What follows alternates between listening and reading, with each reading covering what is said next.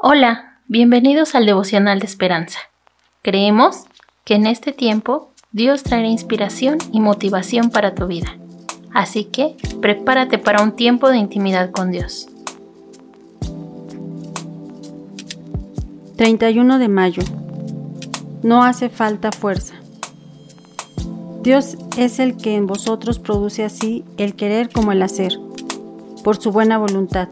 Verso 13. Filipenses 2, del 12 al 18. El autor nos narra, con mi padre solíamos tirar abajo árboles y cortarlos con una sierra de corte transversal. Como yo era joven y dinámico, trataba de forzar la sierra para que cortara, pero mi padre me decía, no hace falta la fuerza. Deja que la sierra haga el trabajo. Pienso en las palabras de Pablo a los filipenses. Dios es el que en vosotros produce. No hace falta fuerza. Dejemos que Él haga la tarea de cambiarnos.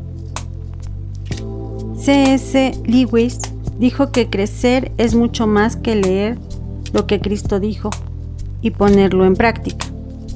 Explicó, una persona real, Cristo, está haciendo cosas en ti convirtiéndote de forma gradual para que seas permanentemente un nuevo pequeño Cristo, un ser que participe de su poder, gozo, conocimiento y eternidad.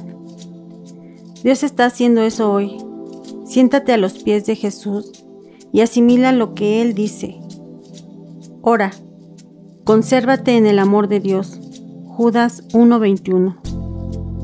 Recordándote durante todo el día que eres suyo Descansa en la certeza de que Él está transformándote poco a poco. Pero preguntas, ¿no debemos tener hambre y sed de justicia? Imagina a un niño intentando tomar un regalo de un estante alto, mirando ansioso. Su padre, percibiendo ese deseo, le alcanza el regalo. La obra es Dios, la alegría es nuestra, no hace falta fuerza un día se concretará. Este devolucional a mí me deja claro que Dios es mi fuerza, que la voluntad de Dios se hará en mi vida y que Él me fortalece día a día. Amado Padre bendito, te pido que sigas guiando mi camino, que no me sueltes, que seas tú mi fortaleza que me des sabiduría, que me des entendimiento, Señor, que me haga ser una persona valiente y esforzada. En el nombre de Cristo Jesús. Amén. Esperamos que hayas pasado un tiempo agradable bajo el propósito de Dios. Te invitamos a que puedas compartir este podcast con tus familiares y amigos para que sea de bendición a su vida. Puedes seguirnos en Facebook, Instagram y YouTube como Esperanza.